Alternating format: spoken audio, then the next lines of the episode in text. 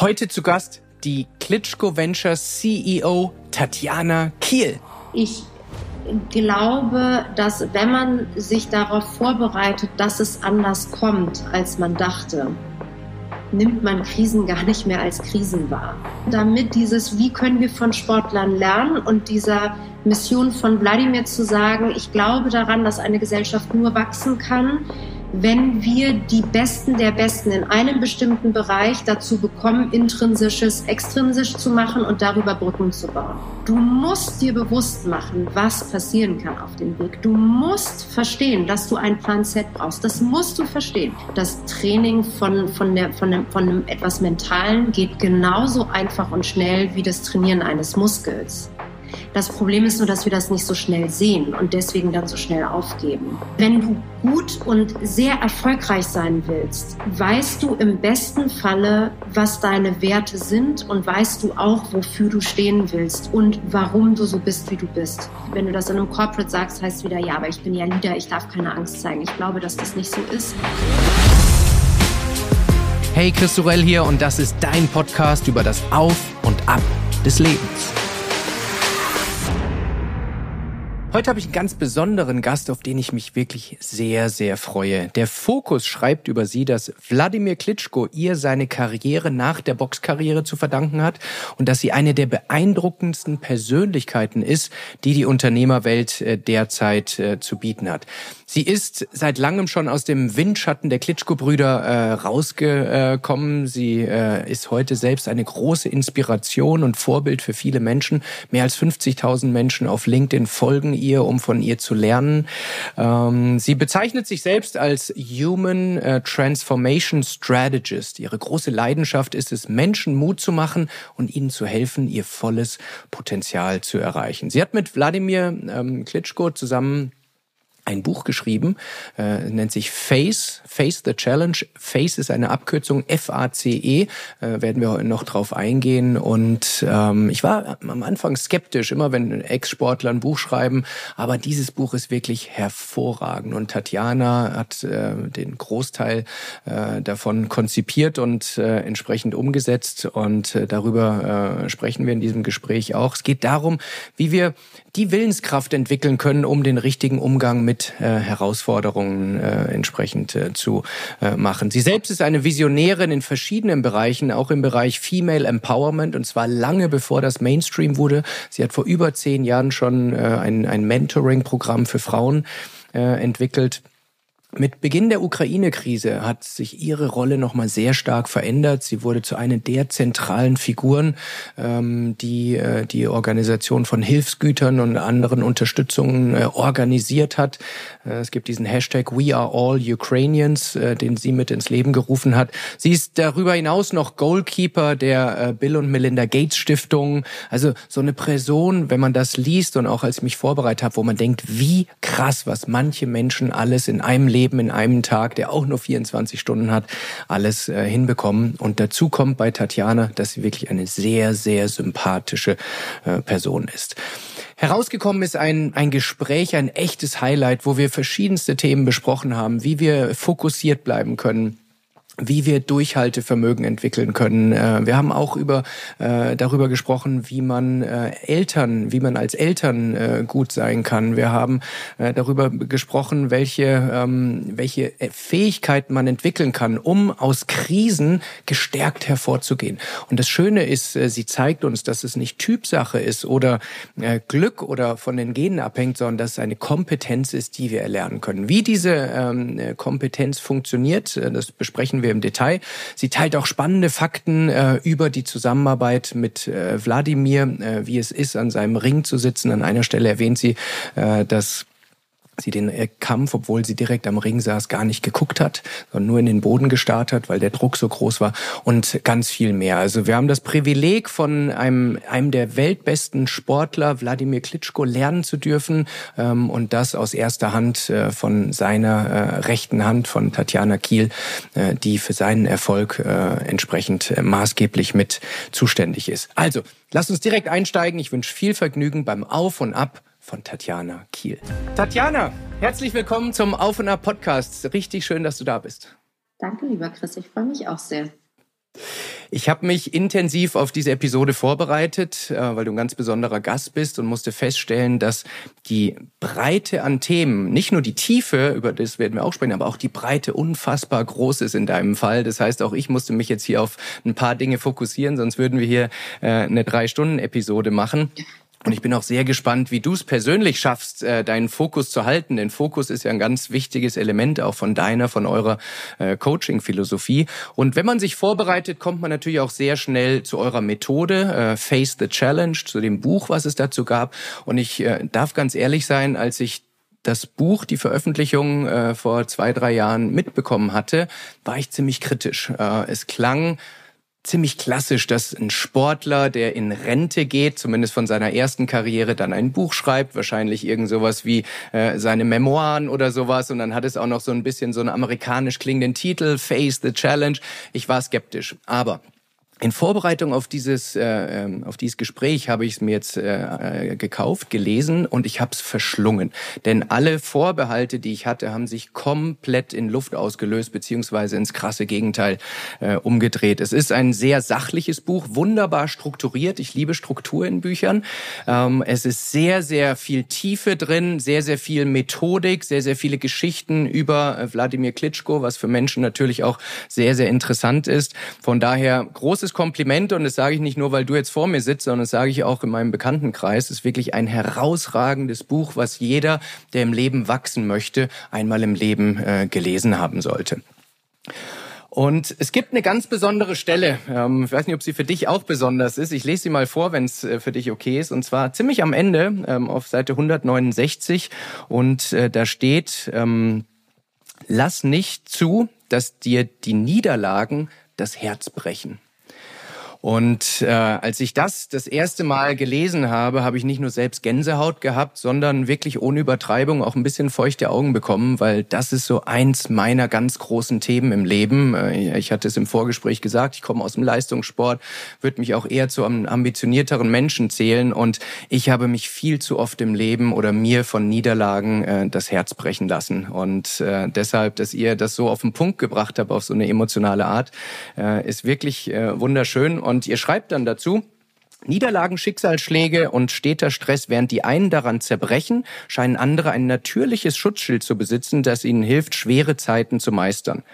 Resilienz, die Fähigkeit genannt, Krisen zu bewältigen, nicht daran zu zerbrechen, sondern sie durch Rückgriff auf persönliche und soziale Ressourcen zur eigenen Entwicklung zu nutzen. Und das klingt fast wie der Pitch zum Auf- und Ab-Podcast. Genau darum geht es, wie wir, weil wir haben alle Krisen im Leben, aber es gibt eine Methodik und das finde ich das Schöne, weil viele Menschen denken ja, es liegt in den Genen oder es ist angeboren oder Charaktersache und natürlich helfen diese Dinge. Aber ihr habt eine Methodik entwickelt, wie wir diese Willenskraft entwickeln können und auch darum wird es im Detail gehen. Bevor wir da aber in die Details einsteigen, möchte ich, dass die Hörerinnen und Hörer ein, ein Bild von dir als Person bekommen, von den äh, wichtigsten Stationen deines Lebens. Und wenn es für dich okay ist, Tatjana, darf ich dich bitten, äh, uns äh, in einen ganz bestimmten auf einen ganz bestimmten Zeitpunkt mitzunehmen, und zwar den 29. April 2017, irgendwann nach Mitternacht. Ähm, ich weiß nicht, äh, ob es da schon klingelt bei dem Datum äh, bei dir. Ähm, es war äh, Wladimirs letzter Kampf und äh, viele äh, haben das natürlich am Fernseher beobachtet. Du warst ganz nah dabei ähm, und nimm uns doch mal mit, wie deine Gefühlswelt war, was deine Gedanken äh, in diesem Moment waren. Hui, gut, dass du mir keine Fragen vorab geschickt hast. ähm, es war glaube ich, einer der emotionalsten Abende, die es für mich gab. Es ist mir nie leicht gefallen, bei den Boxkämpfen dabei zu sein, um ehrlich zu sein, weil das ähm, jemanden, den man gern mag, im Ring zu sehen, äh, in einer ähm, Situation, in der man nicht helfen kann, weil man nicht mit im Ring steht, ähm, in einem Sport, der einfach wahnsinnig äh, gefährlich auch durchaus ist, ähm, ist es nicht einfach, da einfach nur zugucken zu müssen. Ähm, so, mhm. also das schon mal als Grund, Grundherausforderung für mich, in diesem Sport gelandet zu sein, von dem ich ja jetzt äh, nicht wahnsinnig viel Ahnung hatte. Mm. Mhm. Im April 2017 war klar, dass wir eigentlich gewinnen müssen. Mit wir meine ich Wladimir, ähm, aber ich äh, zähle mich jetzt mal dazu, weil das für das, was wir vorher schon aufgebaut haben, für die Karriere nach der Karriere so wahnsinnig wichtig war. Es war aber mhm. auch wichtig, dass es gar nicht unbedingt, und das ist uns danach erst klar geworden, dass es um einen Erfolg geht, um den Sieg des Kampfes, sondern dass es darum ging zu beweisen, dass das, was wir machen wollen, tatsächlich der Herzenswunsch von Wladimir ist. Und das hieß, dass er im Ring das Beste aus sich rausholen musste. Und das hat er getan. Jetzt kann man sagen, er hätte in der sechsten Runde äh, gewinnen können und so. Das mag alles sein. Ich habe den Kampf zwar im Ring verbracht, aber ich habe nicht zugeguckt. Ich habe nur runtergeguckt, weil okay. ich es nicht, es war emotional nicht möglich. Du hast über 90.000 Menschen um dich rum gehabt. Du hast eine unfassbare Kulisse und Atmosphäre gehabt. Und auch für mich stand einfach extrem viel auf dem Spiel weil wichtig war, dass dieser letzte Kampf, und es war ja gar nicht glaubst, der letzte Kampf wird, aber dass dieser Kampf so ist, dass er nochmal wirklich die Emotionen rausholt und die Leute mitreißt. Weil auch klar war, er mhm. ist für so lange Zeit als Maschine wahrgenommen worden in dem Sport, der so lange so mhm. erfolgreich mhm. war, dass wir genau diese Emotionen brauchten, um zu sagen, so und jetzt mache ich, treffe ich eine Entscheidung, jetzt weiß ich, wo ich hin will und jetzt weiß ich, dass es die Karriere nach der Karriere gibt. Das heißt, wir haben so viel davor schon dran gearbeitet, die Karriere nach der Karriere vorzubereiten. Und die Frage war, wie schaffen wir jetzt diesen Sprung? Und dieser Kampf war enorm wichtig. Mhm. Ehrlich gesagt, ähm, als er dann verloren hat, war das Verlieren überhaupt nicht mehr wichtig, weil er in den Runden davor so klar seinen Willen gezeigt hat, dass klar war, dass und Emotionen, ähm, dass klar war, dass das sicher nicht in dem Bezug sein Ziel war, kann es nicht gewesen sein. Es kann nicht sein Ziel gewesen mhm. sein, diesen Kampf nicht zu gewinnen. Und trotzdem haben wir etwas gelernt, was wir vorher in all den Siegen nicht mitbekommen haben, dass man beim Verlieren trotzdem gewinnen kann. Die mhm. Fans waren vorher so anti-Klitschko und sind auf einmal so pro-Klitschko geworden, dass sich Ukrainer, Deutsche und Engländer irgendwie umarmt haben und diesen Kampf so gefeiert haben wie keinen anderen Kampf vorher. Kaum Kampf vorher. Ja. Nee, keinen anderen. Also aus meiner ja. Perspektive, seitdem ich dabei war, so nicht. Dass es in der Kabine jetzt nicht wahnsinnig glücklich war und ganz viel Testosteron und ganz viel Schwere da war. Ich glaube, das war klar. Und dass mir einfach wichtig war in dem Moment, weil ich eigentlich gar nichts in der Kabine zu suchen hatte und ich aber trotzdem festgestellt habe, ist es jetzt einmal wichtig, noch mal ein paar Dinge zu klären, die einfach organisatorisch geklärt werden müssen. Ja? Mhm. Bin ich da reingegangen und habe versucht, sehr emotional einmal zu sagen, es ist okay. Dass du jetzt nicht gewonnen hast, mag für dich ganz, ganz schwierig sein, aber es ist okay. Wir werden all das, was wir uns vorgenommen haben, werden wir machen können. Das heißt, es wird ein Leben nach dieser ersten Karriere geben. Und du kennst das als Profisportler. Mhm. Es gibt nur noch Tunnelblick bis zu dem Zeitpunkt, wo es vorbei ist. Und dann die Klappen wieder ja. aufzumachen, ist der schwerste Moment. Dass ich in diesem Moment ja. dabei sein durfte, um es zu erleben, war total wichtig. Ähm, mir war klar, das wird jetzt Zeit dauern für ihn, um das zu prozessieren, aber mir war auch klar, dass das, was wir uns vorgenommen haben, funktionieren wird. Und den mhm. Raum auch zu geben, diesen Menschen, ähm, die da so Unmenschliches auch gemacht und geschafft haben, die einen solchen Druck haben und die diesen Druck jetzt irgendwie auch einmal fallen lassen dürfen, ähm, ist ein wahnsinniges, ähm, ein wahnsinniger Glücksmoment gewesen und ähm, ja, danke fürs Zurückholen in diesem Moment. Habe ich lange nicht mehr drüber nachgedacht. Ähm, war einer der Momente, die ich, glaube ich, nie vergessen werde. Sehr, sehr schön. Danke, dass du ihn so detailliert und, und emotional auch mit uns teilst. Ähm, viele Menschen fragen sich natürlich, wie schafft Tatjana äh, Kieles überhaupt in diesen männerdominierten Sport zu kommen? Du hast gerade selber gesagt, du hast nicht viel Ahnung vom Sport an sich gehabt. Also nimm die Menschen, die deine Historie noch nicht im Detail kennen, doch nochmal ein paar Schritte äh, zurück, wie du dazu gekommen bist äh, und äh, wie es überhaupt dazu kam, dass du jetzt äh, CEO von Klitschko Ventures geworden bist. Also ich, grund, ich glaube, grundsätzlich ist eine Sache total wichtig, aus dem Sport kommt. Und es ist egal, ob das Fußball, Tennis, äh, Schwimmen oder was auch immer ist. Ich glaube, du brauchst Leute in deinem Team, die relativ wenig Ahnung von dem Sport haben oder wenig Fansein haben. Weil Fansein mhm. und Sport bedeutet, das Mitleiden wird noch umso größer. Und das hilft ganz oft gar nicht, um dann einmal raus aus diesem Bild zu kommen, um dann mal ganz kurz zu sagen, okay, verstanden, dass die Herausforderung und jetzt lösen wir sie so. Das war mir dadurch mhm. relativ schnell und relativ viel möglich. Und ich glaube, das war mhm. auch eben nicht diese Angst oder diesen Wunsch oder sagen zu müssen, was er tun soll, sondern ihm eigentlich zu offerieren, du hast hier ganz viele Möglichkeiten, wo willst du eigentlich hin und was willst du eigentlich mit deinem Leben machen, war so ein bisschen immer das Sparring, was, was ich ähm, vielleicht ermöglicht habe. So. Ähm, und eben diese Brille mhm. andersrum aufzusetzen. Ich habe das aber nie für mich gemacht. Ich habe das immer schon für den Sport gemacht, weil der Sport eben nicht immer nur positiv wahrgenommen wurde und wir aber zwei außergewöhnliche Sportler hatten, die es schon ermöglicht haben, einmal zu sehen, was man eben auch daraus machen kann, wenn der Mindset ein guter ist ja. und wenn die Menschen gut sind und wenn sie den Sport wirklich als Sport sehen und nicht fürs Geld und nicht ja. für ganz viele andere Dinge. Ähm, ich habe die mhm. beiden sehr früh ähm, kennenlernen dürfen. Ähm, und bin dann da irgendwann mal so reingerutscht, um ehrlich zu sein. Ähm, und wir, mir war auch gar nicht bewusst, ob ich das dann irgendwie weitermache oder nicht. Was ich spannend fand, war, dass ich komme aus der Politik. Ähm, mhm. Das war für mich ehrlich gesagt ein 9-to-5-Job, sage ich jetzt mal sehr hart. Habe mit einem Kampf in New York mitgeholfen und habe festgestellt, oh, man kann ja auch 18 Stunden arbeiten. Kennst du Chris, ne?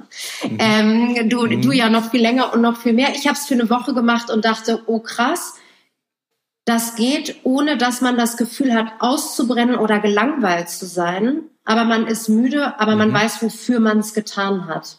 So, mir war klar, dass diese 18 mhm. Stunden kein äh, tägliches Thema sein dürfen. Mir war aber klar, dass ich einen unglaublichen Drang habe, für etwas zu arbeiten und nicht gegen etwas.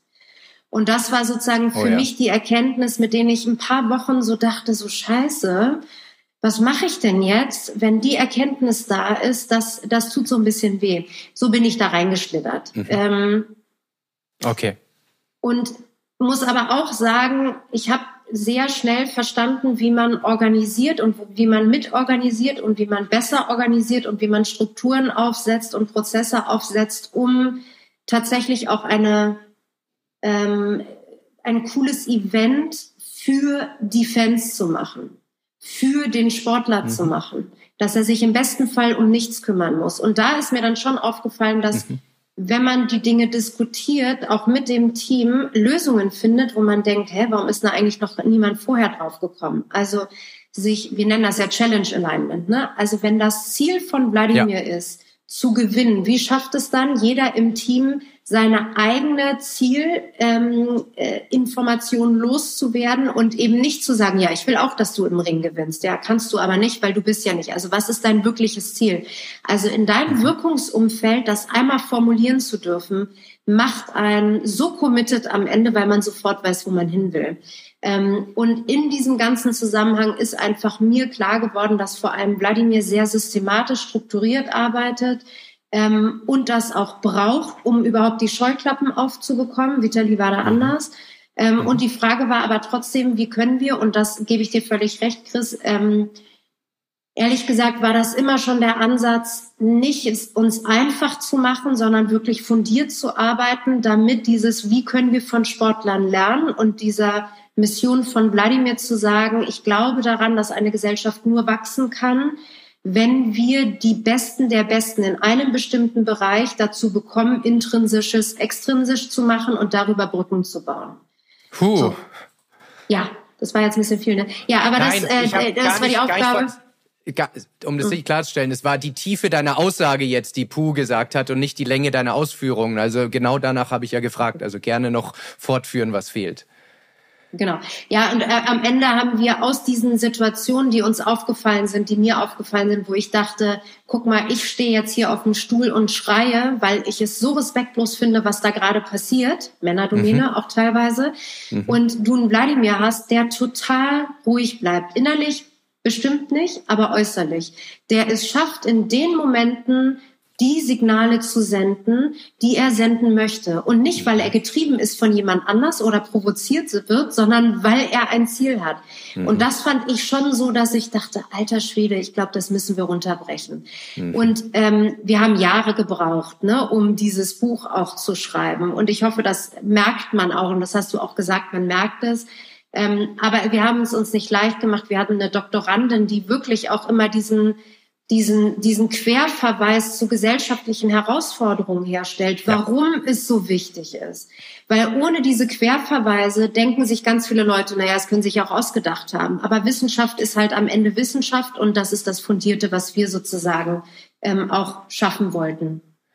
Und was viele Menschen auch denken nach meiner Erfahrung ist, sie, sie nutzen es als Ausrede und sagen, ja, ein Profisportler, wo sich alles nur genau. um ihn dreht, bei dem kann das vielleicht funktionieren. Aber im Buch wird immer wieder klar, wie auch die Anwendbarkeit auf normale Menschen wie dich und mich, die Familie haben, die einfach ein normales Leben führen haben. Und das, finde ich, macht das Buch vor allem so stark, diese Anwendbarkeit äh, für äh, jeden und jede.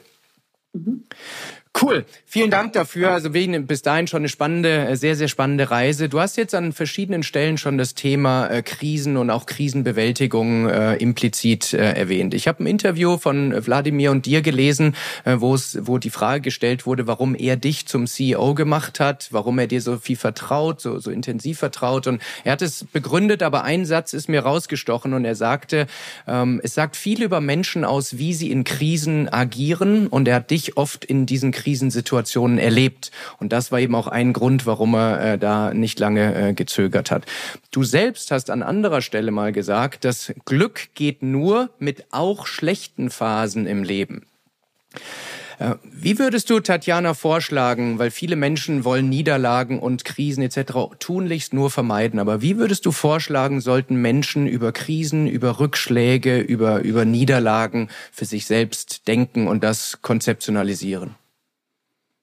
Also ich glaube, ich muss einmal nochmal sagen, die Aussage von Wladimir ist sogar noch vor dem Krieg äh, passiert. Das ist vielleicht nochmal wichtig, ne? weil ja. das waren andere Krisen ja. und andere Situationen ähm, als ja. das, wenn es auf einmal um Leben und Tod geht. Das, äh, weil das war schon einschneidend für uns beide. Ähm, für ihn natürlich nochmal ganz anders äh, als für mich.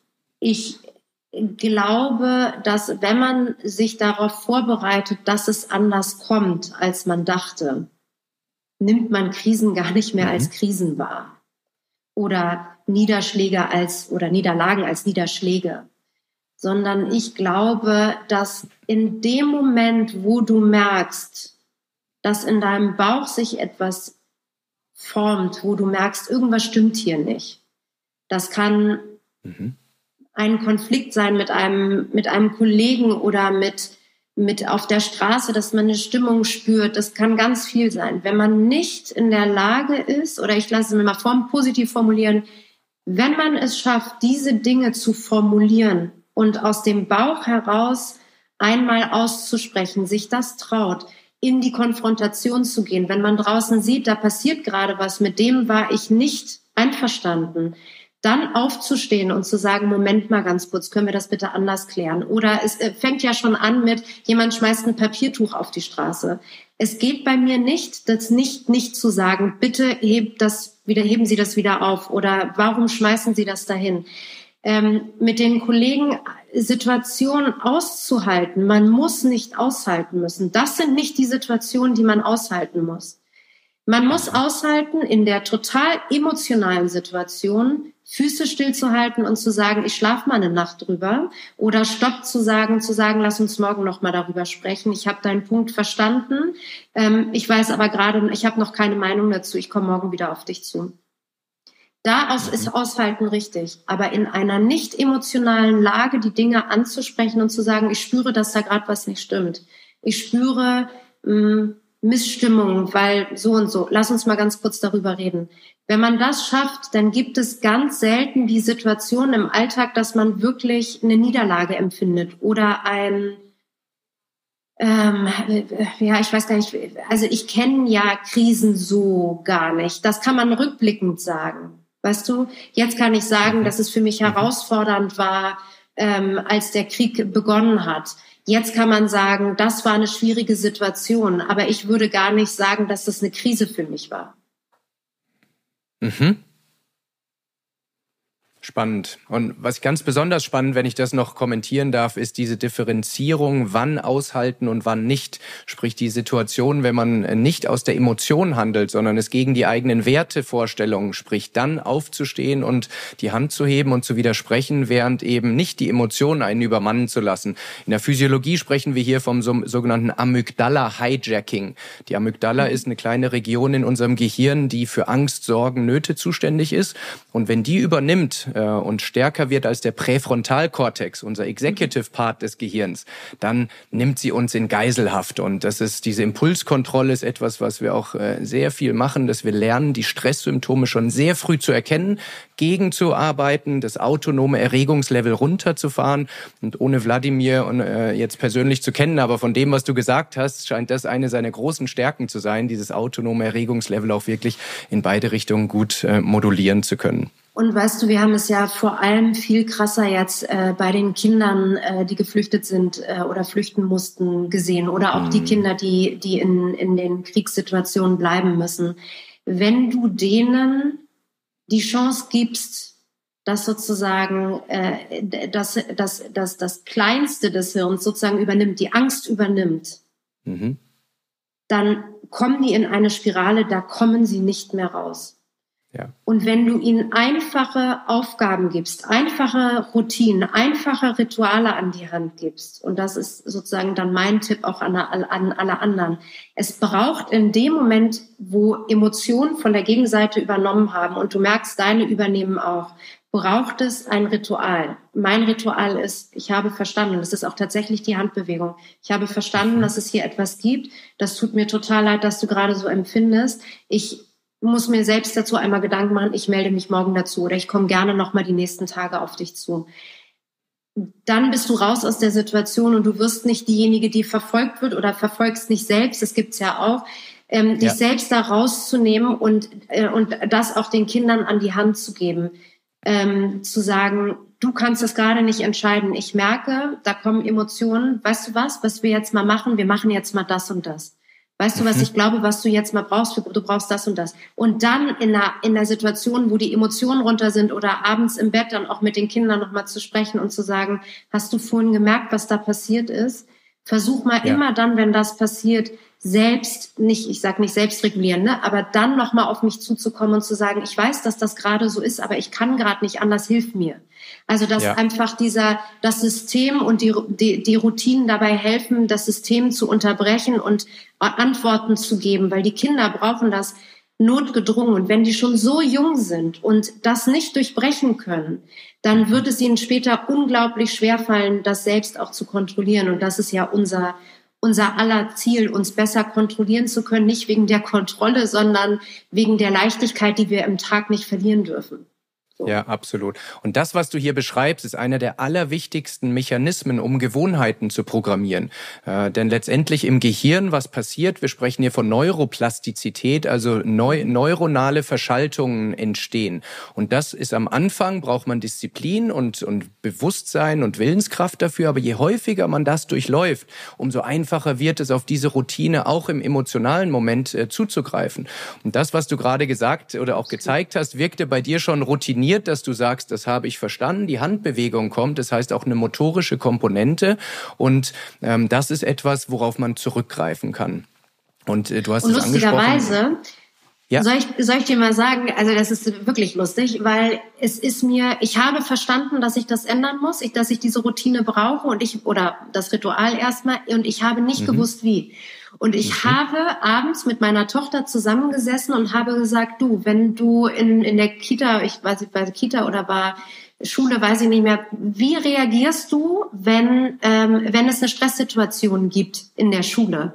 Und sie hat das mhm. gelernt. Sie ist zweisprachig aufgewachsen, konnte ganz spät erst wirklich reden. Und ihre Kindergärtnerin hat ihr mhm. klar gemacht, macht, wenn du nicht reden kannst, und nicht Stopp sagen kannst, dann mach zumindest mit einer Handbewegung klar, das ist mir zu viel. Und also nur noch wow. um zu sagen, es, es geht nicht nur darum, dass wir von uns aus uns heraus lernen. Wir müssen mit anderen sprechen und andere Lösungen hören. Und ob es die gleiche Lösung ist oder ob wir dann eine Lösung für uns finden, ist völlig egal. Aber wir müssen mhm. aufhören zu denken, dass wir unsere Probleme nur alleine lösen können. Wir müssen verstehen, ja. dass es so viele Menschen gibt, die das alles schon mal durchlebt haben. Und von diesen Lösungen irgendwie uns was abzugucken, ist einfach so großartig und grandios. Und was hier noch dazu kommt, Tatjana, und das äh, habe ich schon öfter bei dir beobachtet, äh, dass du auch von kleineren, von jüngeren, von, äh, von weniger erfahrenen Menschen lernen möchtest. Es gibt ja Menschen, die laufen durchs Leben und sagen, ich lerne nur von Älteren, die mehr Lebenserfahrung haben. Aber das war ein wunderschönes Beispiel, wie wir selbst von den Kleinsten lernen können, die teilweise noch viel mehr an ihrer Intuition äh, dra äh, dran Absolut. sind und sich Dinge nicht abtrainiert oder verlernt haben. Sehr, sehr cool. Mhm. Okay, ähm, ich würde gern mit dir ein bisschen in diese FACE-Methode eintauchen. FACE ist ja eine Abkürzung für Focus, Agility, Coordination und Endurance und darunter verbirgen sich jeweils noch vier Module und die alle jetzt zu besprechen würde den Zeitrahmen sprengen. Deshalb würde ich vorschlagen, dass wir uns ein paar äh, Themen rauspicken ähm, und die ein bisschen detaillierter besprechen, dass Menschen sich ein Bild machen können, wie diese Methode funktioniert. Und bevor wir in, in das erste Thema einsteigen, möchte ich das ein bisschen einordnen, denn worüber wir hier jetzt sprechen, ist letztendlich nichts anderes, aber auch nicht weniger als Selbstreflexion äh, und mentales Training. Äh, und ich erlebe immer wieder Menschen, die einen normalen Beruf haben, einen Bürojob oder auch, auch andere Jobs, äh, die sagen, Mentaltraining ist doch völlig unnötig, es wird überbewertet, ist vielleicht was für Sportler und haben auch keine Zeit dafür. Und wir beide wissen, keine Zeit ist äh, im Prinzip nur ein anderes Label für keine Priorität im eigenen Leben. Mhm. Ähm, und vielleicht möchtest du mal berichten. Äh, du hast Wladimir auch in seiner Profisportlerzeit begleitet, wie er das Thema Mentaltraining in seiner aktiven Karriere priorisiert hat und wie das auch ganz, ganz praktisch aussah. Saß er stundenlang jemandem gegenüber, hat er die Augen geschlossen, ging er spazieren, hat er Tagebuch geschrieben. Das, was du natürlich sagen kannst und möchtest, aber damit wir mal ein Gefühl bekommen, wie wichtig äh, echte Peak-Performer so ein Thema nehmen.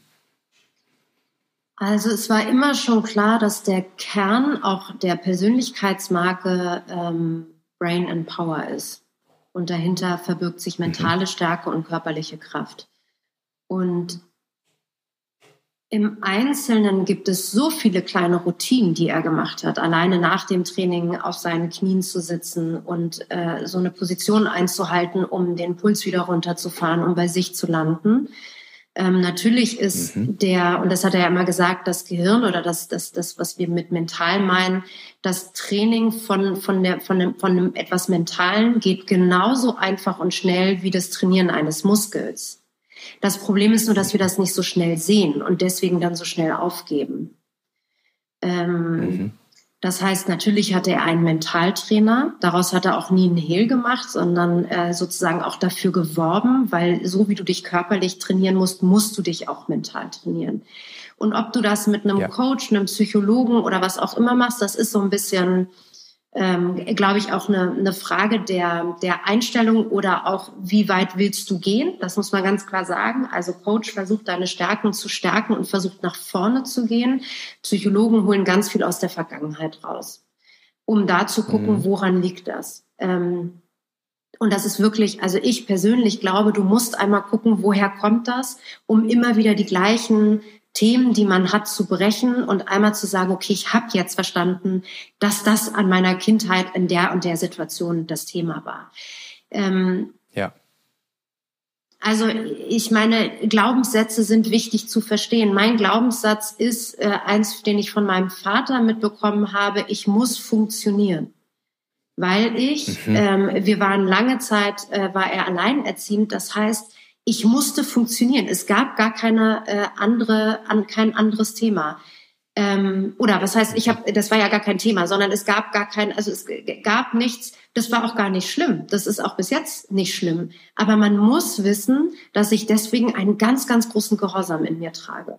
Und dieser Gehorsam darf ja. nur nicht dazu führen, dass ich mich überfordere, weil ich einfach immer noch was mache, weil ich höre, dass jemand Hilfe braucht. Ja, so. Also Darf ich da kurz unterbrechen, Tatjana, ja. bevor du es fortführst, weil für die ZuhörerInnen, die Glaubenssätze noch nicht so kennen, möchte ich das kurz erklären. Mhm. Glaubenssätze, und du ergänzt bitte gerne, sind, kann man sagen, sind so Grundüberzeugungen, die sich äh, auch neuronal, also wirklich physiologisch in unserem Gehirn, in unserem ganzen Nervensystem festgesetzt haben. Das sind Wahrheiten, die oft in der Kindheit entstanden sind. Es wird von Menschen, die sich nicht so damit beschäftigen, immer so ein bisschen belächelt aus der Kindheit, mhm. aber da entsteht der Charakter, das kleine Nervensystem entsteht halt in der Kindheit. Und was da programmiert wird, das nehmen wir mit in unser Erwachsenenalter mit. Und Oft ist es so, dass diese Glaubenssätze, die uns in der Kindheit oder Jugend geholfen haben, uns in einem neuen Setup mit neuen Verantwortungen, in einem neuen Job eher äh, in die Füße äh, geraten. Und wenn wir diese nicht kennen, so wie du es jetzt ganz selbstreflektiert benannt hast und weißt, an welchen Stellen du vielleicht getriggert wirst aus dieser, aus diesem Glaubenssatz raus, so kann es eben passieren, dass wir auf einmal Emotionen, Verhaltensweisen an den Tag legen, die wir nicht verstehen und, und die uns auch schaden. Was hier ganz interessant ist aus meiner Sicht, das machen wir oft, ist gerade negative, limitierende Glaubenssätze mhm. in neue, in positive Wissenssätze zu formulieren. Denn. Glaubenssätze sind selten richtig. Und wenn wir das durch etwas jetzt für die neue Zeit Richtiges ersetzen, dann kann man viel, wie du vorhin so schön gesagt hast, mit mehr Leichtigkeit durchs Leben gehen. Genau, also ich glaube, die Glaubenssätze zahlen ganz oft auf die Wertschätzung ein, wie ich wertgeschätzt werden möchte oder nicht. Wenn ich das mhm. nicht weiß, kann mir jemand anders von außen diese Wertschätzung, die ich haben möchte, warum auch immer, niemals geben. Und wenn mir das selbst nicht bewusst mhm. ist und wertschätzt, also wir machen alle Dinge, um dafür am Ende auch eine Wertschätzung zu bekommen. Und wenn wir das nicht verstehen, dann ist es einfach unglaublich schwer, unserem Nordstern sozusagen überhaupt folgen zu können. Ne? So. Deswegen ist dieses ja. Psychologische einfach für mich nochmal so wichtig. Und wenn du ähm, wenn du gut und sehr erfolgreich sein willst, weißt du im besten Falle, was deine Werte sind und weißt du auch, wofür du stehen willst und warum du so mhm. bist, wie du bist.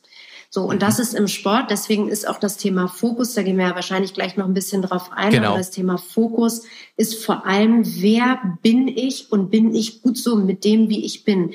Tritt ich einen Schritt einmal zurück aus der Situation und gucke auf das, was vor mir steht. Und das hat Wladimir immer gemacht.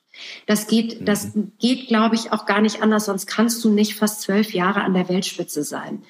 Ähm, ja. Und ich glaube, was, was, also nur um die Frage jetzt nochmal einmal zu beantworten, das, was Wladimir gemacht hat, ist Biomimetik.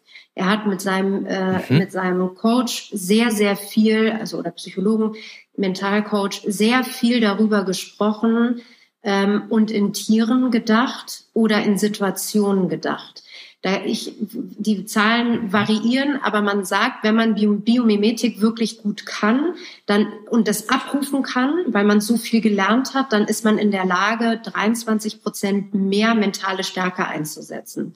Also und das wow. fängt ja, genau. Also das fängt tatsächlich an, du willst äh, so stark wie ein Baum sein oder für deine Kinder so stark sein, dann musst du morgens, mittags, abends in dich versunken reingehen und sagen, ich, wie, wie würde ein Baum machen? Wie würde sich ein Baum anfühlen? Mhm. Und ich weiß, dass das für die, die es noch nie gemacht haben, deswegen sind Tiere meistens einfacher und im Sport ist es oft, sind es oft Tiere, ähm, diese, diese Stärke zu nutzen. Welches Tier möchte man sein? Wahrscheinlich wird man als jemand, der ähm, äh, extrem äh, äh, schnell rennen muss, irgendwie an Geparden, Leoparden oder so denken. Wie bewegt der sich? Wie möchte ich mich bewegen? Mhm. Wie schaffe ich das umzusetzen und wie schaffe ich, meinen Kopf einmal auszustellen und nur aus der Brille eines Leoparden zu denken?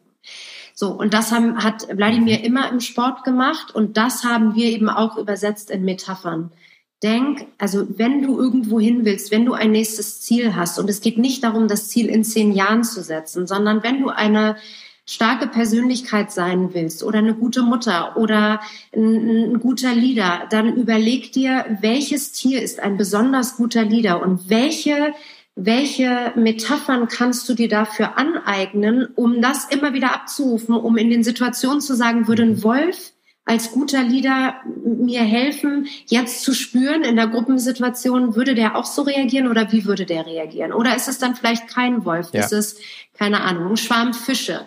Äh, der, da hat, da gibt's keinen Leader. Ne? Also es gibt so unterschiedliche Paar Schuhe, die man sich Verstanden. einfach einmal angucken muss. Mhm. Und das Entscheidende hier, und das hast du vorhin auch schon erwähnt, ich möchte es nur nochmal betonen, ist, es bringt nichts, wenn man sich vornimmt, das zu tun, wenn man in dieser Situation ist, sondern man muss es in der Ruhesituation unemotional einstudieren, üben, dass es sich neuronal eben manifestiert. Und erst dann kann man in den Situationen, wo man es braucht, tatsächlich auch darauf zurückgreifen. Und daran scheitert aus meiner Sicht oft das Vorhaben von den Menschen, weil sie eben, wenn sie nicht eine konkrete äh, Alarmsituation haben, nicht bereit sind, diese Arbeit auch zu investieren. Und das Visualisieren, okay, das, du hast äh, kam, ah, sorry, das Visualisieren nur dazu, das kommt morgens und abends, weil du gefragt hast, wann. Ähm, also ganz bestimmt sich auch mhm. Zeit dafür zu nehmen.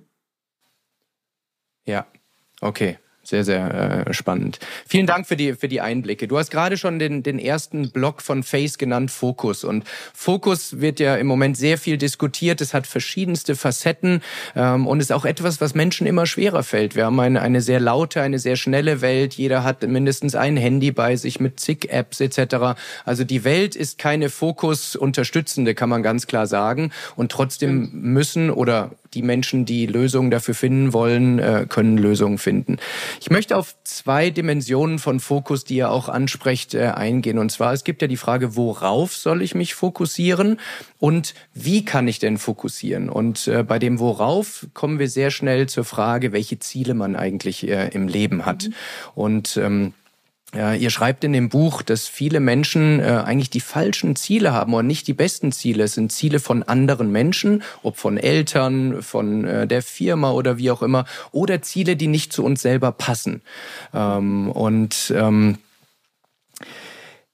wenn, was ich oft über Ziele höre, wenn ich auch mit Menschen diskutiere, dass da eine gewisse Aversion dagegen besteht, weil sie sagen, ich habe im Beruf schon Zielvorgaben und warum soll ich mich jetzt denn im Privaten auch noch stressen und mir irgendwie dazu auch noch Gedanken machen? Wie würdest du äh, vorschlagen, sollten Menschen über ihre persönlichen Ziele nachdenken, auch in Abgrenzung zu privaten, externen äh, Induzierten?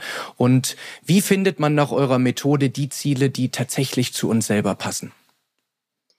Genau, wir nennen es ja eigentlich gar nicht richtig Ziel, sondern eigentlich Challenge, ne? weil das äh, Challenge, mhm. also Herausforderung viel mehr Spaß macht und einen sehr viel spielerischen Ansatz hat. Es geht nicht um smarte Ziele für einen selbst, sondern es geht darum, wir verändern uns so oder so. Wenn wir aber die Richtung mitbestimmen mhm. können, macht es einfach viel mehr Spaß. Und deswegen reden wir immer von diesen Metaphern, weil die Metaphern einfach, es macht Spaß, also äh, keine Ahnung, wenn mein Ziel ist, dass ich eine bessere Positionierung für mich finden will, weil ich einen neuen Job suche und deswegen bei LinkedIn anfangen will, dann kann ich mir überlegen, ob mhm. ich äh, Spider-Man sein will, der sich oder Spider-Woman, äh, die sich äh, ins Netz mit, also ein Spinnennetz hat und ähm, sozusagen sich da reinwirft ins Netz und irgendwie mal überlegt, wo will ich mich eigentlich langhangeln, wo will ich eigentlich hin. Das kann aber auch sein, dass es für jemanden ist wie der Sprung ins kalte Wasser und äh, der hat irgendwie einen bestimmten, ein bestimmtes Bild von, von einem kleinen Pinguin, der äh, von der Scholle irgendwie gerade ins Wasser springen will. Äh, so.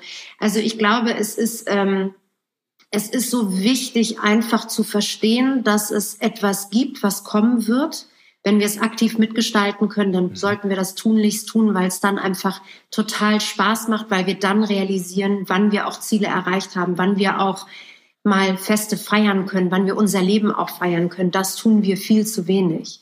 Und ähm, auch mhm. innehalten zu können, um zu sagen, wo bin ich denn gerade und was mache ich?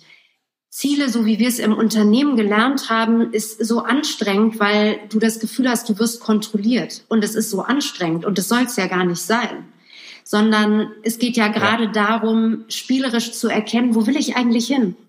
Möchte ich ähm, der beste Berater irgendwann mal werden? Will ich der beste Coach für den und den Bereich werden? Möchte ich, ähm, äh, möchte ich irgendeine Nuance haben, die kein anderer hat? Also was ist es eigentlich und was macht mich besonders?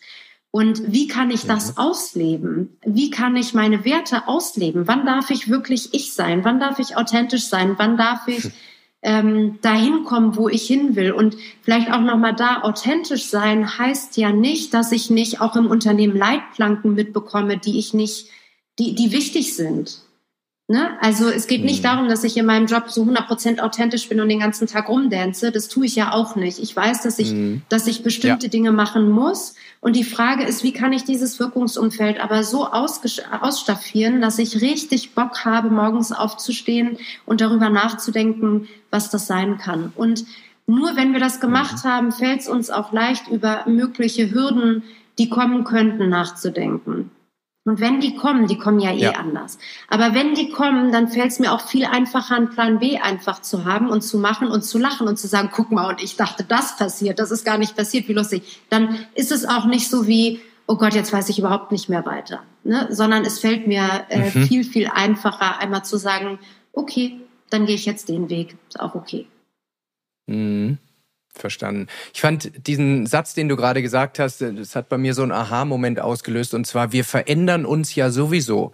Denn es wird immer darüber geredet, dass ein Teil der Gesellschaft Angst vor Veränderungen hat und, und quasi den Status quo konservieren möchte. Aber wenn wir verstehen, dass wir uns sowieso verändern, und das ist ja so, das Leben bleibt nicht stehen, egal wie sehr wir es probieren oder nicht, dann wird dem Ganzen der Schrecken genommen und dann, wie du sagst, können wir nur das Heft in die Hand nehmen und sagen, ich gestalte die Richtung äh, entsprechend mit.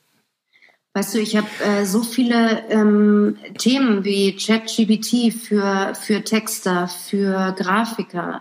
Ähm, die, die jetzt sagen, das wird meine Arbeit nicht, also es gibt zwei, äh, zwei, zwei Parteien. Die eine sagt, es wird meine Arbeit sowieso nicht beeinflussen. Da kann ich nur sagen, oh oh. Äh, bei den anderen, die kriegen Angst und sagen, oh Gott, es wird meine Arbeit so beeinflussen, dass ich noch gar nicht weiß, wohin und so weiter. Und beides ist ja nicht mhm. der richtige Angang, sondern der Angang ist jetzt, es gibt jetzt eine neue Thematik, in die muss ich mich so krass einarbeiten, damit ich weiß, wie ich es entweder nutzen kann oder einen Mehrwert für meine Kunden mhm. bieten kann. Das meine ich nur mit Veränderung ja. kommt ja nicht nur unbedingt dadurch, dass wir es wollen, sondern die Welt wird einfach schneller. Und ja, wir müssen nicht jeden Trend mit mitgehen, bin ich voll dabei. Aber es wird ab irgendeinem Punkt einen bestimmten Bereich von uns in irgendeiner Art und Weise äh, mittangieren. Und den sollten wir einfach von vornherein mhm. mitdenken und keine Angst haben. Absolut. Ja, das ist ein wichtiger Punkt, denn Angst äh, paralysiert und äh, nimmt uns aus dem Handeln raus. Ich hatte es im Einspieler schon eine lange Liste aufgezählt, was du alles für Themen betreust und, und wie viel du einfach auf der Agenda hast. Nimm uns doch mal mit, wie du für dich persönlich, also für deine, deine Agenda, das Thema Fokus auslebst. Wie, nach welchen Kriterien wählst du aus, auf welches Projekt du deine wertvolle Arbeitszeit oder Lebenszeit setzt? Und was sind Themen, wo du dir relativ schnell dann klar bist, dass du dazu für den Moment Nein sagst?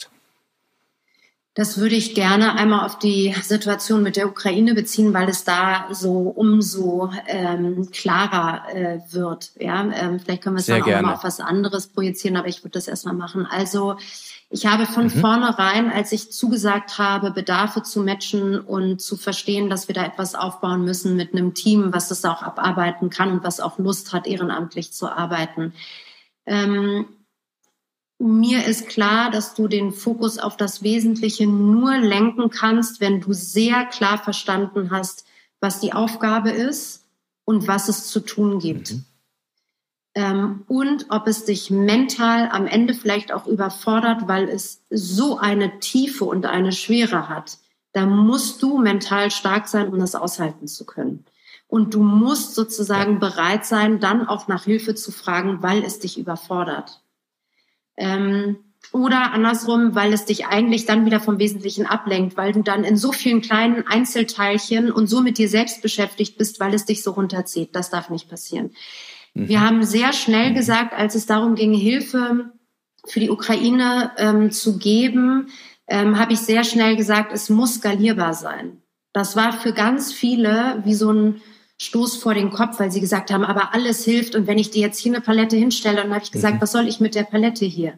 Ich kann mit der Palette ja. alleine nichts anfangen. Wenn du mir 30 äh, Paletten plus gibst, dann können wir einen LKW füllen. Musste ich auch alles lernen, den Prozess aufsetzen und dann mhm. war sozusagen klar, wenn mhm. du den Prozess hast, wo kann jemand wirklich unterstützen? Und ja, auch wenig hilft mhm. viel, das ist völlig klar, aber dann mussten wir mit Partnern arbeiten, die diese Arbeit übernehmen konnten, weil das einfach ähm, in der kurzen Zeit, wo wir große Hilfs Maßnahmen bekommen haben, einfach unsere Zeit aufgefressen hätte und wir nicht für das große Ganze mehr hätten denken können, sondern im Kleinen verhaftet worden ja. wären. Also ein Beispiel, was leider sehr plakativ, aber sehr, sehr gut demonstriert. Es gab äh, einen Anruf, dass zwei kleine Kinder gefunden wurden. Es war sehr kalt. Ähm, diese kleinen Kinder waren ein und zwei Tage alt und die Mütter sind erschossen worden von den Russen. Und die beiden Babys lagen da und waren kurz vorm äh, äh, Erfrieren. Die waren auf dem Weg mhm. sozusagen nach Westen, nach Polen. Dann haben, sind wir angerufen worden, ob wir diese Kinder evakuieren können.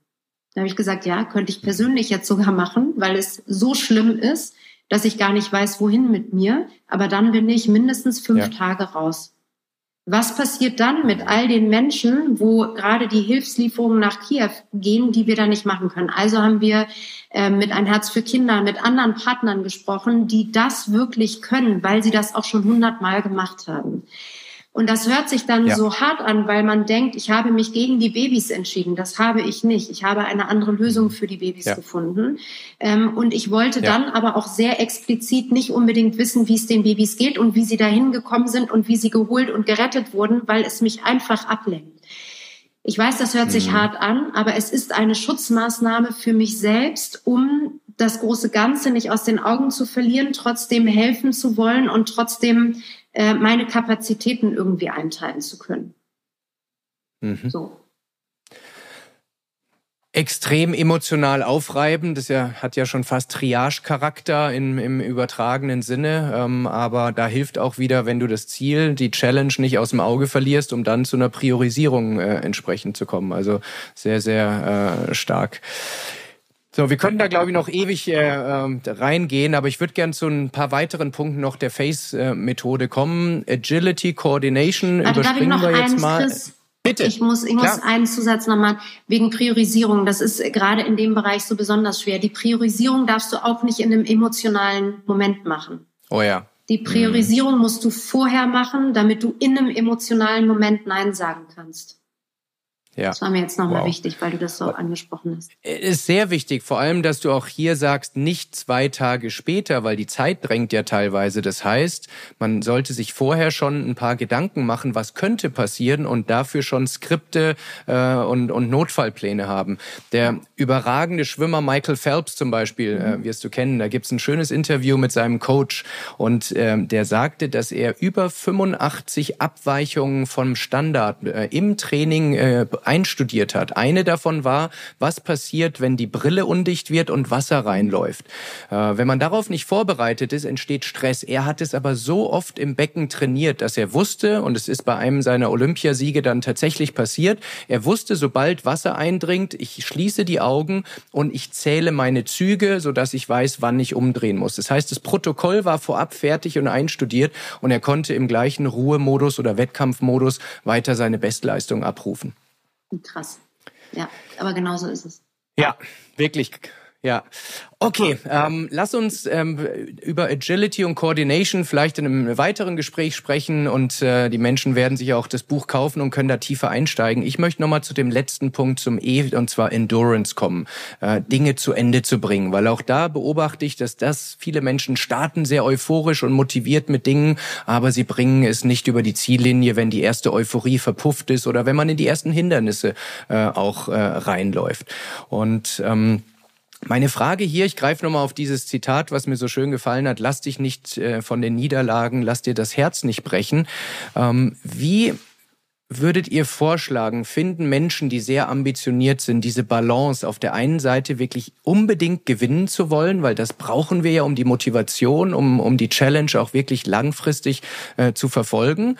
Äh, ja, schreibt auch von Besessenheit in diesem äh, Fall, was bei manchen Menschen vielleicht negativ äh, äh konnotiert ist, aber so wie ihr es beschreibt, geht es ja um Leidenschaft, um, um funkelnde Augen, um, um wirklich äh, äh große Begeisterung für das Thema. Und wie können wir diese, ich, ich würde es mal asymmetrische Emotionslage kreieren, dass wir im Fall des Gewinnens wirklich sehr emotional uns freuen, aber im Fall der Niederlage fast so eine Gleichgültigkeit entwickeln sollten, damit es uns nicht das Herz bricht? Ich glaube, dass das äh, sehr individuell tatsächlich ist und dass man auf dem Weg sehr viel lernen muss. Also ähm, ich mache ja immer gerne das Beispiel von Kindern. Äh, wir waren früher, wurden wir mhm. Helikoptereltern genannt, jetzt werden wir Curling-Eltern genannt. Wir schrubben den Weg frei, damit die Kinder gar nicht erst hinfallen müssen. Und was mhm. passiert? Mhm. Dadurch, dass sie nicht hinfallen, lernen sie sich auch nicht der Herausforderung zu stellen. Deswegen, mhm. wenn sie dann älter werden und äh, irgendjemand sagt, und was willst du mal arbeiten? Keine Ahnung, aber machen meine Eltern eh. Die kümmern sich schon drum. Mhm. Das führt dazu, dass Praktikum wenn du sie aus dem Netzwerk. Ja, genau. Aber das führt dazu, dass wenn du sie konfrontierst mit irgendeiner Frage, auf die sie keinen Bock haben, tauchen sie entweder in ihr Handy ab oder drehen sich um und gehen. Und mhm. das kann man schon übertragen. Wenn du nicht die Kinder und uns und dich auch selbst fallen lässt. Also du darfst, wenn etwas nicht funktioniert hat, was so wichtig für dich war, darfst du tief fallen. Du mhm. musst danach nur wieder aufstehen. Und zwar ja. mit Überzeugung, dass es okay ist, dass es nicht geklappt hat. Du, mhm. Und du musst dir, und deswegen sind wir schon wieder auch ein bisschen bei Coordination, du musst ein Netzwerk haben, was dich dann wieder hochholt, nicht aufhängt, sondern in dem Moment, wo du hoch willst, weil du für dich entschieden hast, du willst jetzt wieder hoch, Leute hast, die dich wieder hochholen. Ähm, und deswegen bin ich auch bei Agility. Du musst, ähm, wir reden da über Hürden und über Ablenkungen. Du musst dir bewusst machen, was passieren kann auf dem Weg. Du musst verstehen, dass du einen Plan Z brauchst. Das musst du verstehen. Ähm, wenn du den Plan Z nicht brauchst, ist es überhaupt nicht schlimm. Und nimm den Phelps nochmal. Der hat, ist, ich sag's immer, oder Vladimir hat es immer so gerne gesagt, es gibt keinen Lucky Punch. Der Lucky mhm. Punch entsteht nur, weil ich 300 Trillionen Mal das hier gemacht habe. Deswegen kann ich in einer bestimmten Situation den machen. Und darum mhm. geht's am Ende, das zu verstehen.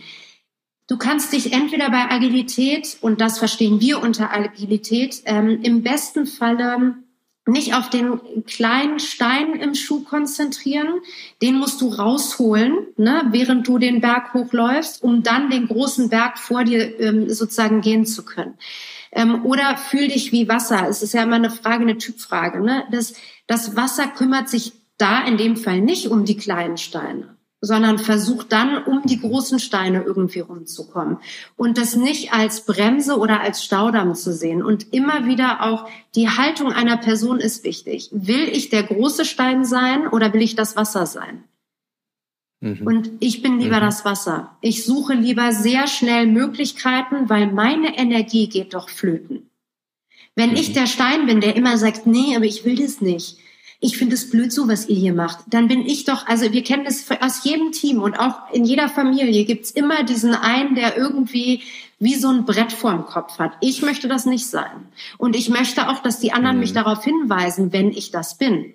Weil es wichtig ist zu mhm. verstehen, mhm. wo ich meine Energie hinlenke. Und deswegen ist am Ende Endurance geht erst, wenn du FAC tatsächlich verstanden und umgesetzt hast. Und dann ist es dir möglich, mhm. auch eine Niederlage nicht unbedingt als Niederlage, sondern als Teil des Weges, als Hürde vielleicht auch nur zu betrachten. Und nochmal, ja, ich glaube, dass das verstanden. Wichtigste ist, diese Zwischenziele so hart zu feiern. Und das bin ich, bin ich am schlechtesten drin, weil durch diese Ukraine-Situation merke ich, ähm, ah, wie kann man feiern, wenn da drüben noch Krieg ist? Ne? Trotzdem, wenn mhm. wir, wir haben gestern 50.000 Antibiotika-Tabletten bekommen von Apotheker ohne Grenzen, also von einem Partner von uns. Da, da ist im ersten Moment könnte ich heulen, weil ich so glücklich bin. Und das nicht irgendwie mhm. auch wirklich größer zu feiern und oder andersrum, das größer zu feiern und daraus sich auch ein Ritual zu machen, das wirklich zu machen, das ist, wäre mein mein Ziel und mein Wunsch für uns, weil es geht ja nicht darum, sich jetzt endlos zu betrinken, sondern es geht darum, Klar. innezuhalten und einmal zu sagen, ey, wie geil ist das eigentlich? Und das ist, hast du auch in einem Interview mal schön gesagt, dass ihr als Team auch lernen musstet, Erfolge besser zu feiern, weil gerade sehr ambitionierte Menschen tendieren natürlich, natürlich dazu, dieses Momentum, das Adrenalin direkt umzulenken und Exakt. aufs nächste Thema zu setzen, so abgehakt, äh, nächster Punkt. Und da, wie du sagst, es geht ja nicht drum, irgendwie Champagne-Shower zu veranstalten, äh, aber es geht darum, das aufs emotionale Konto einzahlen zu lassen und nicht sofort nur das nächste offene Problem äh, zu lösen. Und äh, ähm, sehr schön, dass du, du das äh, Belohnung, auch nochmal herausstellst. Wenn die Belohnung Beim Thema Endurance. Ist, sorry, ja. wenn die Belohnung nur ist, äh, sich den, den Freitagvormittag freizunehmen, um in seinem Lieblingscafé ein Lieblingscafé und ein Buch zu nehmen und da zu sitzen. Ich glaube, die, die, die Logik müssen wir für uns ja. alle immer noch mal selbst irgendwie knacken. Ja, absolut. Ähm, ja, dem ist nichts äh, hinzuzufügen Beim Teil Endurance spricht ihr auch, sprecht ihr auch über Umsetzungsenergie. Und äh, da möchte ich auch nochmal, ähm, auch weil es mein Thema im, im, im Kern äh, betrifft, das Thema Recovery und nachhaltiges Energiemanagement. Äh, viele Menschen heutzutage sind müde, erschöpft, äh, sowohl vom Job äh, als auch von den Aussichten. Ängste betreffen sie, finanzielle Sorgen. Ähm, und ihr sprecht da auch äh, sehr differenziert und wissenschaftlich fundiert über die wertvolle Funktion von Stress. Denn Stress hat ein, ein Imageproblem, würde ich sagen. Es wird, es gibt Stressmanagement-Seminare etc. Ist alles gut, aber die Überschrift ist doch immer Stress ist schlecht und wir sollten es tunlichst mhm. vermeiden. Und Spitzensportler wie Wladimir oder auch äh, Performer, wenn ich dich so nennen darf, wie, wie du, wissen, dass Stress eine sehr wertvolle Funktion hat, die auch aus der Evolution so konzipiert wurde. Also in, in deinen Worten, dass auch mal andere sagen als ich, wie würdest du vorschlagen, sollten Menschen auf Stress gucken und wie können sie dafür sorgen, dass Stress eben nicht der gefährliche, der, der chronische wird, sondern dazu führt, dass er uns stärker macht und beim Wachsen hilft und nicht müde, krank und vielleicht sogar depressiv? Also das hat ganz viel damit zu tun, die, die, die Person zu sein, die Entscheidungen trifft. Und Entscheidungen treffen mögen viele auch nicht, weil das anstrengend ist. Aber eine Entscheidung zu mhm. treffen mhm. heißt, ein Ja oder ein Nein zu geben. Und dann auch nicht das Spielchen, was wäre wenn, sondern die Entscheidung ist Nein, also gibt es danach kein Ja mehr. Es gab, mag aus, Ausnahmen geben, dann bist du vielleicht bei einem Prozent. Aber eigentlich, wenn die eine Tür zugeht oder die Tür du die Tür zumachst, dann sollte sie auch zubleiben, damit du schneller weiterkommst. Und ich meine nicht mit schneller, noch schneller zu werden, sondern ich meine Entscheidungen zu treffen, um für sich ähm, Klarheit zu bekommen. So. Ähm, mhm. Stress ist ursprünglich ja, kommt aus der Evolution etwas extrem Positives, weil in dem Moment klar wird, hier gibt es eine Situation, in der müssen wir reagieren. Und zwar schnell, weil wir mhm. ansonsten wahrscheinlich tot sind. Mhm. Ähm, und das haben wir total vergessen, weil wir entscheiden ja auch ein Stück weit, was stresst mich jetzt. Mich stressen Entscheidungen treffen, stresst mich nicht mehr. Mich mhm. stresst nicht mehr, ähm, wenn zehn Leute vor meiner Tür stehen oder 20 Leute Fragen haben oder mein LinkedIn-Postfach voll quillt. Das stresst mich alles nicht mehr. Mich stresst eher, wenn ich ein Problem nicht lösen kann, was ich gerne lösen wollte, weil Menschenleben dranhängen. Jetzt bin ich wieder auf einer sehr, sehr harten e Ebene, aber das ist gerade meine. Ne? Ja. Ähm, ja. Und deswegen glaube ich, müssen wir uns immer wieder bewusst machen. Ich hatte mal mit einer guten Freundin gesprochen und habe gesagt, es gab so eine Situation, wo meine Tochter so zwei oder drei war und ich konnte kaum schlafen, weil sie so schlecht geschlafen hat und nur krank war und ich irgendwie so latent krank, aber nicht wirklich krank und so weiter. Und ähm, da habe ich gesagt, wie machst du das? Weil sie hatte drei Kinder zu dem Zeitpunkt schon und sie hat zu mir gesagt, weißt du, du kannst entscheiden, ob Kinder dir Stress machen oder ob du Energie von ihnen kriegst und nimmst. Und das habe ich in dem Moment mhm. als Mindset komplett geändert und habe gedacht, jetzt, also was heißt jetzt verstehe ich, ist mir natürlich bewusst, aber es ist meine Entscheidung, ob das Kind mir Energie gibt oder nimmt. Und es ist meine Entscheidung, wie ich damit umgehe. Mhm. Und damit steht und fällt auch ganz viel anderes. Wenn ich, Wladimir nennt es die bewegende Kraft, wenn ich Dinge Darf ich da, Entschuldigung, Tatjana, wenn ja. ich wenn ich wenn ich direkt da einhake, weil das, das werden jetzt viele Eltern hören und sagen, ja, das sagt sich immer so leicht. Aber äh, wie kann man es denn wirklich umsetzen, diesen Schalter umzulegen? Also du bist wahrscheinlich jemand, der mental sehr versiert und stark und selbstreflektiert ist. Aber wenn man da nicht so in der Übung ist, wie kann man, was sind die ersten Schritte, um überhaupt den Schalter mal zu finden und dann in die richtige Richtung zu bewegen? Wenn ein Kind schreit, weil es schlechte Laune hat, dann das tunlichst dafür sorgen, dass es eine Beschäftigung hat. Und das heißt nicht Fernsehen, sondern sich mit dem mhm. Kind beschäftigen und sagen, was ist jetzt dein Wunsch? Wir machen jetzt eine Stunde lang, gut, bei Zweijährigen ist nochmal was anderes. Wir machen jetzt das, was du möchtest. Und danach mache ich aber einmal, was mhm. ich möchte. Oder dann gehst du zum mhm. Papa oder zum Opa oder was auch immer. Ähm, das mhm. heißt, eine sehr bewusste Entscheidung in dem Moment nicht gegen das Kind, weil es nervt, sondern für das Kind, weil es etwas braucht. Mhm. Das war sozusagen das Erste, was ich sehr schnell verstanden habe.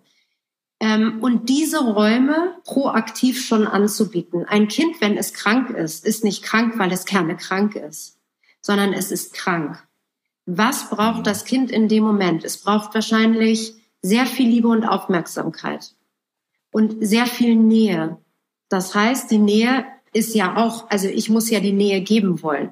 Diese Nähe muss man zulassen in dem Moment und muss sagen, ich mhm. verstehe, dass du krank bist. Man muss schon verstehen, dass das Kind Kind ist und man selbst Erwachsener ist. Wir können das entscheiden, das Kind kann das noch nicht entscheiden. Mhm. Dann aber im nächsten Schritt, auch dann, wenn es wieder unemotional ist, zu sagen, weißt du was, ich habe verstanden, du brauchst da gerade ganz viel Nähe, das habe ich dir gegeben. Deswegen, ich wünsche mir morgen, dass ich eine Stunde das und das mache. Wie gesagt, das geht nicht mit Zweijährigen, das geht dann mit dem Partner besser, aber das geht mit Sechsjährigen definitiv. Und das geht auch dann vor ja. allem mit Zehnjährigen und da gibt's überhaupt gar keine Fragen mehr. Das heißt, mein Kind mhm. gibt mir im Grunde nonstop Energie, weil wir diese Absprachen treffen. Und weil sie aber auch Verstanden. diesen Rahmen bekommt, den sie braucht, weil sie den für sich einfach unglaublich gerne hat. Und ich lasse mich dann aber auch nicht darauf ein, wenn sie mir versucht, ein schlechtes Gewissen zu machen. Ich habe kein schlechtes Gewissen mhm. mehr. Mhm. Klingt nach nach äh, sehr ausgereiften Strategien. Ähm, ich habe es dir noch nicht erzählt, aber ich werde im August selber Vater zum ersten Mal. Deshalb interessieren mich diese Themen äh, äh, ganz besonders. Und äh, ich werde dich vielleicht das ein oder andere Mal anrufen, wenn ich äh, genau in den Bereichen äh, einen Sparingspartner brauche. Ich wollte es eigentlich ein bisschen später ansprechen, aber jetzt passt ganz gut, Tatjana. Und zwar äh, diese Face-Methode. Man sieht es bei mir ja auch im Hintergrund. Habt ihr ja auch als Kinderbuch äh, rausgebracht, was ich zum einen als werdender Vater natürlich sensationell finde nennt sich Will der Wolkenstürmer. Aber wenn ich es richtig verstanden habe, ist die Idee daraus äh, entstanden, dass viele, die euer Programm durchlaufen haben, gesagt haben, hätte ich das schon viel früher im Leben überhaupt gewusst. Und das mhm. kann ich sehr gut nachvollziehen dass Menschen sich, die irgendwie äh, durch Trainings, wenn sie 30, 40, 50 sind, etwas bereuen, dass es eben, äh, dass sie es erst jetzt äh, wissen. Und ähm, wie gesagt, es hören auch viele Eltern hier zu. Und was ich beobachte, aber gerne auch deine Meinung dazu, ist, dass viele Eltern oder alle Eltern, kann man sagen, immer nur das Beste für ihre Kinder wollen, aber trotzdem, wir haben vorhin über Glaubenssätze gesprochen, über über bestimmte Ängste oder Verletzungen, sie unbewusst auch an an die nächste Generation, an ihre Kinder weitergeben, weil sie es nicht wissen. Und da wäre meine Frage an dich, du beschäftigst dich ja sehr viel auch, auch mit diesen Themen. Was können Eltern aus deiner Sicht tun, um genau diese unbewusste Weitergabe von limitierenden Glaubenssätzen, von, von Verletzungen an ihre Kinder bestmöglich zu verhindern oder zumindest äh, einzuschränken? Also ich glaube, man muss einmal festhalten, es wird immer Glaubenssätze geben, egal wo die Kinder die herbekommen. Also kein Elternteil ja. kann sich davon frei machen und kein Kind kann sich davon frei machen und das ist aus meiner Sicht auch überhaupt nicht schlimm. Ähm, mhm. Was wir viel gemacht haben, gerade am Anfang, war so ein bisschen Erwartungsmanagement an uns selbst. Was sind eigentlich unsere Wünsche? Was glauben wir, was die Wünsche des anderen sind? Äh, was glauben wir, was die Wünsche des Kindes sind? Und wie schaffen wir unsere Wünsche dann auch tatsächlich umzusetzen? Und auch unsere Ängste, um ehrlich zu sein. Meine große Angst war, Glucke zu werden. Also so eine Übermutter, die das Kind nicht mehr loslässt und auch nicht mehr reisen will oder nicht mehr richtig arbeiten will oder so. Davor hatte ich tierisches. Ähm, deswegen haben wir so eine Erwartungsanalyse. Also jetzt, wenn es im August soweit ist, würde ich das mal machen mit deiner Frau. Eine Erwartungsanalyse. Was, mhm. was brauche ich, um glücklich zu sein? Was möchte mhm. ich gerne? Für mich machen? Was brauch, was glaube ich, was brauchst du, damit du ein guter Vater wirst? Wen brauchen wir in unserem Netzwerk noch und wie können wir das sozusagen kombinieren und, äh, und einmal auch aussprechen und matchen, damit es nicht sich hochschaukelt in dem Moment, wo man denkt, das muss er doch verstehen. Warum, warum, warum, warum hört er denn nicht? Der weiß doch genau, dass ich das jetzt nicht möchte. Das funktioniert halt mhm. nicht. Ne? Keiner kann hell sehen, mhm. die Kinder am wenigsten. Ähm, und es wird immer ja. was geben, ob sie Bauchschmerzen haben, keinen Schlaf finden, was auch immer. Es wird immer was geben. Und im besten Falle kriegen die Kinder so viel Ruhe wie möglich. Und äh, das geht nur, wenn man sehr, sehr gut miteinander harmoniert und irgendwie versteht, was der andere jetzt braucht, damit er dann dem Kind auch gegebenenfalls das geben kann. Deswegen, ich bin immer bei sehr schnell bei Erwartungen erstmal für uns, um dann das Bestmögliche fürs Kind geben zu können. Aber nochmal, Glaubenssätze werden auf jeden Fall kommen. Ich glaube schon, dass meine Tochter alleine durch mich als Vorbild versteht, dass man als Frau stark sein muss oder ist oder so. Aber da wird ein Glaubenssatz mhm. daraus entstehen. Ob sie das für sich dann positiv mhm. umsetzt, was ich hoffe, oder ob sie daran hadert, das kann ich im Moment noch nicht sehen. Ich hoffe natürlich, dass sie das für sich sehr positiv ähm, ummünzen. Verstanden. So, nochmal zu dem Kinderbuch, falls der Eindruck entsteht, dass auch ein reines Sachbuch ist. Das ist natürlich nicht der Fall, sonst ist in eine wunderschöne Kindergeschichte umgemünzt. Und äh, vielleicht kannst du jetzt Eltern, die sagen, möchte ich mir auf jeden Fall bestellen, mal so ein, zwei, drei Highlights rauspicken, was, äh, was Eltern und dann auch ihre Kinder aus diesem Buch äh, mitnehmen können. Genau, also wir uns war vor allem wichtig, wir haben ja dieses Thema ähm, Curling-Eltern äh, aus einer Studie von, von aus Oxford bekommen, die uns dann gefragt haben, was können wir denn ähm, dagegen tun, was müssen wir lehren, damit äh, das nicht so einen weiteren, äh, eine weitere dramatische Wendung annimmt, weil das einfach auch bedeutet, in der Arbeitswelt wird es total schwer, gute Mitarbeiter zu finden. Ähm, und was wir versuchen zu zeigen, es ist ja Alter 6, 7, 8, ähm, was wir versuchen zu zeigen, ist erstmal, dass du den Kindern diese Fantasie, die sie haben, auf jeden Fall beibehalten solltest. Die Tiere sind ja die FACE-Tiere, also der Adler ist Fokus und so weiter. Das haben wir versucht, einfach in die Geschichte mit einzuarbeiten und nicht komplett edukativ zu werden. Das äh, wird hoffentlich noch kommen, aber das, darum ging es uns gar nicht in dem Buch. Uns ging es darum mhm. zu zeigen, dass Kinder ganz viel ausprobieren wollen und dass wir sie unbedingt ausprobieren lassen sollten. Uns ging es darum mhm. zu sagen, fragt sie nicht, was sie mal werden wollen, sondern wie sie werden wollen. Also welche Eigenschaften mhm. sind ihnen besonders wichtig? Wie können wir die fördern? Wie können wir dazu beitragen, dass sie ähm, den Fokus auch weiter haben, dass sie die Fantasie weiter ausleben können, dass sie auf ihr Bauchgefühl hören, weil das sind ja genau die Dinge, die jetzt die ältere Generation sagt, oh, ich habe völlig verlernt, auf mein Bauchgefühl zu hören. Ich bin so lange, so lange in einem Corporate-Unternehmen, dass es mir schwerfällt, überhaupt gute Fragen zu stellen, weil ich Angst habe, äh, da Antworten zu bekommen, mit denen ich vielleicht nichts anfangen kann und so. Und ähm, mhm Ne, manchmal treiben Fragen äh, äh, in die Weißglut und äh, da aber einfach die Ruhe zu haben, immer wieder auf diese Fragen einzugehen, das wäre unser Wunsch. Okay.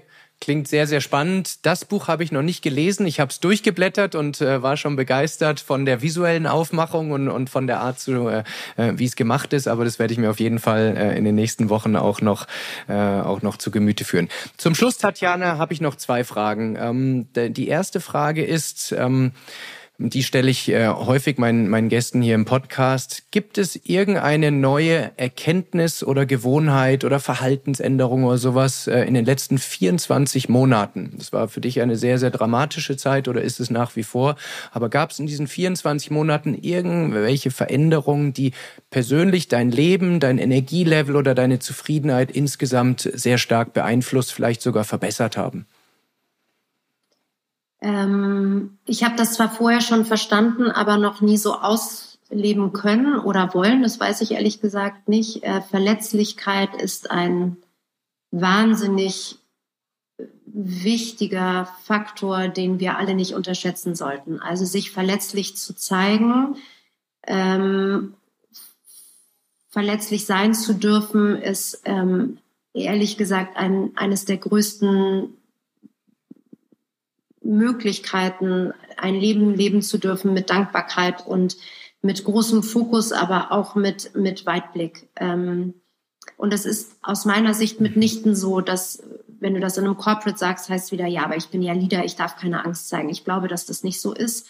Ich glaube, Angst ist auch nochmal was anderes als Verletzlichkeit, aber zu sagen, das hat mich schwer mhm. getroffen und ich weiß gerade nicht, wie ich damit umgehen soll, ähm, deswegen werdet ihr jetzt feststellen, dass ähm, ich da jetzt auch noch keine Antwort für habe. Aber vielleicht findet ihr eine, wenn ihr mit einer nicht so emotionalen Brille drauf gucken könnt oder so.